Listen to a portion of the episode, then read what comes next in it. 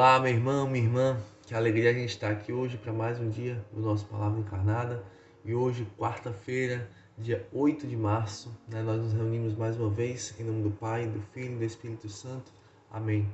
Vinde, Espírito Santo, encher os corações dos vossos fiéis e acender neles o fogo do vosso amor. Enviai, Senhor, o vosso Espírito e tudo será criado e renovareis a face da terra. Oremos, ó Deus que instruíste os corações dos vossos fiéis com a luz do Espírito Santo, fazer que apreciemos certamente todas as coisas, segundo o mesmo Espírito, e gozamos sempre de suas consolações, por Cristo, Senhor nosso. Amém. Bem, pessoal, hoje a liturgia nos propõe o evangelho que está lá em Mateus, capítulo 20, versículos do 17 ao 28. Naquele tempo, enquanto Jesus subia para Jerusalém, ele tomou os doze discípulos à parte e durante a caminhada disse-lhes: Eis que estamos subindo para Jerusalém, e o filho do homem será entregue aos sumos sacerdotes e aos mestres da lei. Eles o condenarão à morte e o entregarão aos pagãos para zombarem dele, para flagelá-lo e crucificá-lo. Mas no terceiro dia ressuscitará. A mãe dos filhos de Zebedeu aproximou-se de Jesus com seus filhos e ajoelhou-se com a intenção de fazer um pedido. Jesus perguntou: O que queres? Ela respondeu: Manda que estes meus dois filhos se sentem no teu reino, um à tua direita e outro à tua esquerda. Jesus então respondeu-lhes: Não sabeis o que estáis pedindo? Por acaso podeis beber o cálice que eu vou beber? Eles responderam: Podemos. Então Jesus lhes disse: De fato, vós bebereis do meu cálice mas não depende de mim conceder o lugar à minha direita ou à minha esquerda. Meu Pai é quem dará esses lugares, aqueles para os quais ele os preparou. Quando os outros dez discípulos ouviram isso, ficaram irritados contra os dois irmãos. Jesus, porém, chamou-os e disse: Vós sabeis que os chefes das nações têm poder sobre elas e os grandes as oprimem. Entre vós não deverá ser assim. Quem quiser tornar-se grande, torne-se vosso servidor. Quem quiser ser o primeiro, seja vosso servo. Pois o filho do homem não veio para ser servido, mas para servir e dar a sua vida como resgate em favor de muitos. Palavras da nossa salvação, glória a vós, Senhor. Bem, pessoal, aqui é que palavra forte, né? Que passagem forte, que dor no coração de Jesus quando ele vai aqui Jesus né, no início desse evangelho Jesus ele vai falando vai anunciando ali a sua paixão. Jesus ele vai anunciando aquilo que que estava no, no íntimo do seu coração que era projeto do Pai para ele mas que lhe doía que lhe pesava tanto que quando Jesus chega ali no momento da paixão antes, né, no Horto das Oliveiras, ele sua sangue, ele pede sim, Pai, se possível afasta de mim este cálice, mas que não seja feita a tua, a minha vontade, mas a tua.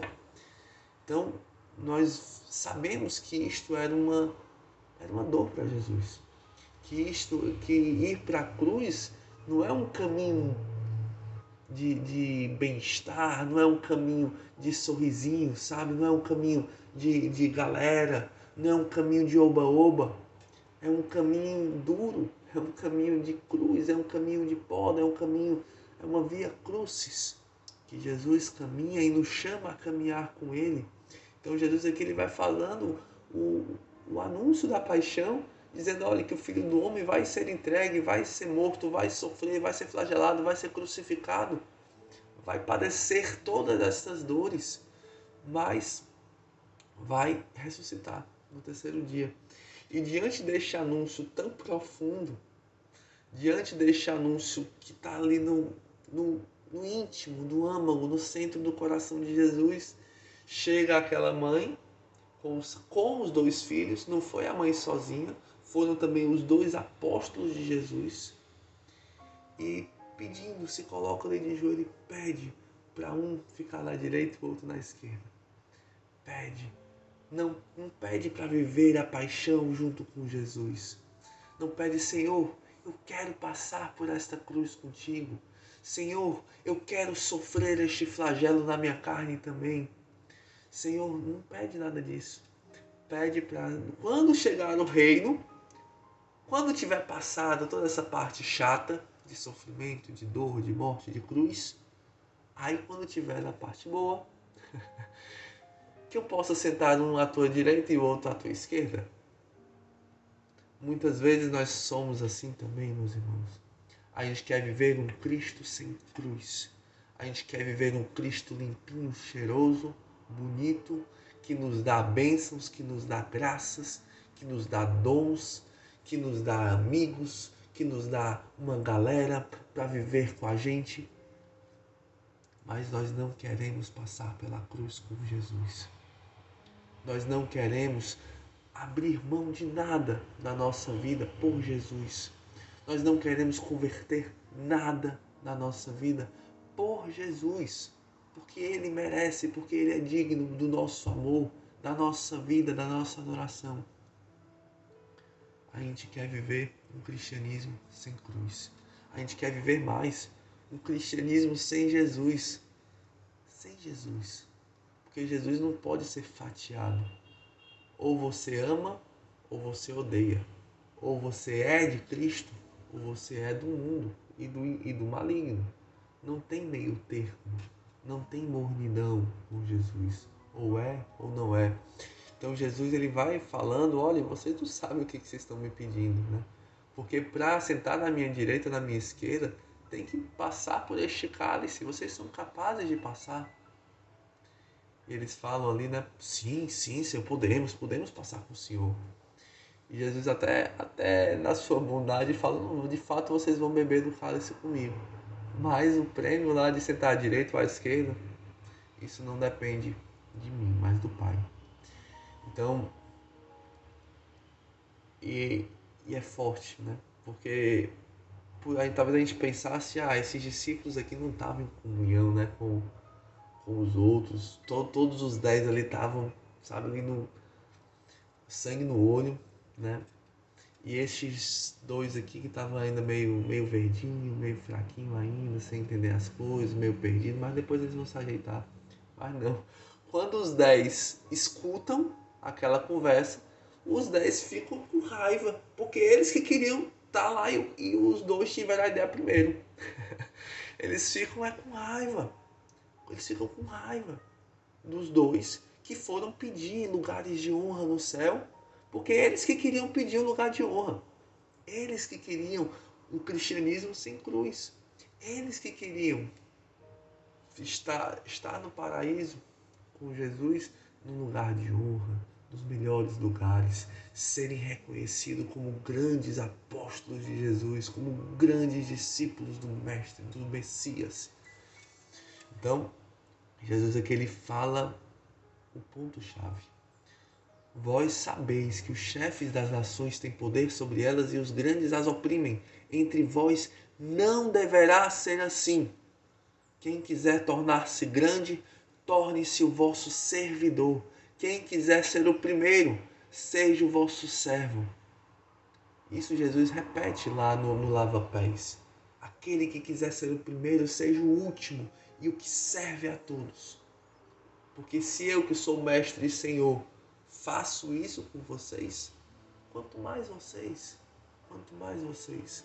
Porque o filho do homem não veio para ser servido, mas para servir e dar a sua vida como resgate em favor de muitos. O filho do homem veio para servir e dar a sua vida. Nós estamos dispostos a viver o caminho de Jesus nós estamos dispostos a viver o Evangelho?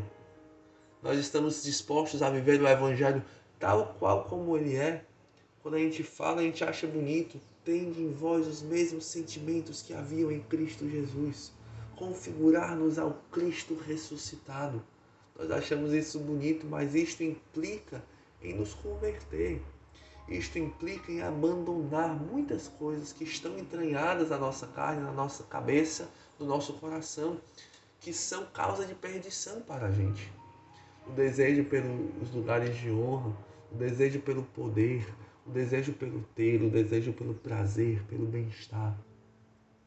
Tudo isso nos afasta de Cristo, porque nos afasta da cruz, nos afasta da ressurreição. Nós estamos dispostos, agora eu falo como Jesus falou aqui.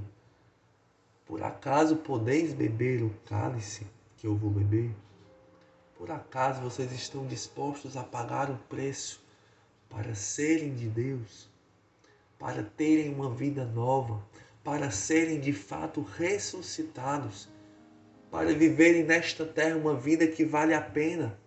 Uma vida que tem cem vezes mais casa, cem vezes mais família, cem vezes mais tudo e mais a vida eterna, vocês estão dispostos a pagar o preço? Quer deixar todo o resto para trás? como aquela parábola do tesouro escondido no campo, quando você descobre, você vai e vende tudo o que tem para poder ter, adquirir aquele tesouro, aquele campo. Sem vender tudo que tem, não tem campo. Sem dar, sem perder tudo, você não ganha o reino de Deus. Ninguém entra no reino de Deus com bagagem, com carga. Você tem que se despojar. Você tem que ser pobre. Você tem que abrir mão de tudo para ter somente a Deus e aquilo que Deus te dá. Amém? Vamos nos dispor a isso. Deus ele não nos tira nada, ele nos dá tudo. Não tenhamos medo. Não tenhamos medo. Deus ele tem sempre o melhor para nós. Deus tem sempre o melhor para nós. Deus tem sempre o melhor para mim. Creia nisso, meu irmão. Amém? Então que Deus nos abençoe nos protege, nos livre do mal, nos livre das tentações e nos ajude a como Nossa Senhora está firme no caminho do paraíso. Ave Maria, cheia de graça, o Senhor é convosco. Bendita sois vós entre as mulheres, bendito é o fruto do vosso ventre, Jesus. Santa Maria, Mãe de Deus, rogai por nós, pecadores, agora e na hora de nossa morte. Amém. Em nome do Pai, do Filho e do Espírito Santo. Amém. Valeu, pessoal.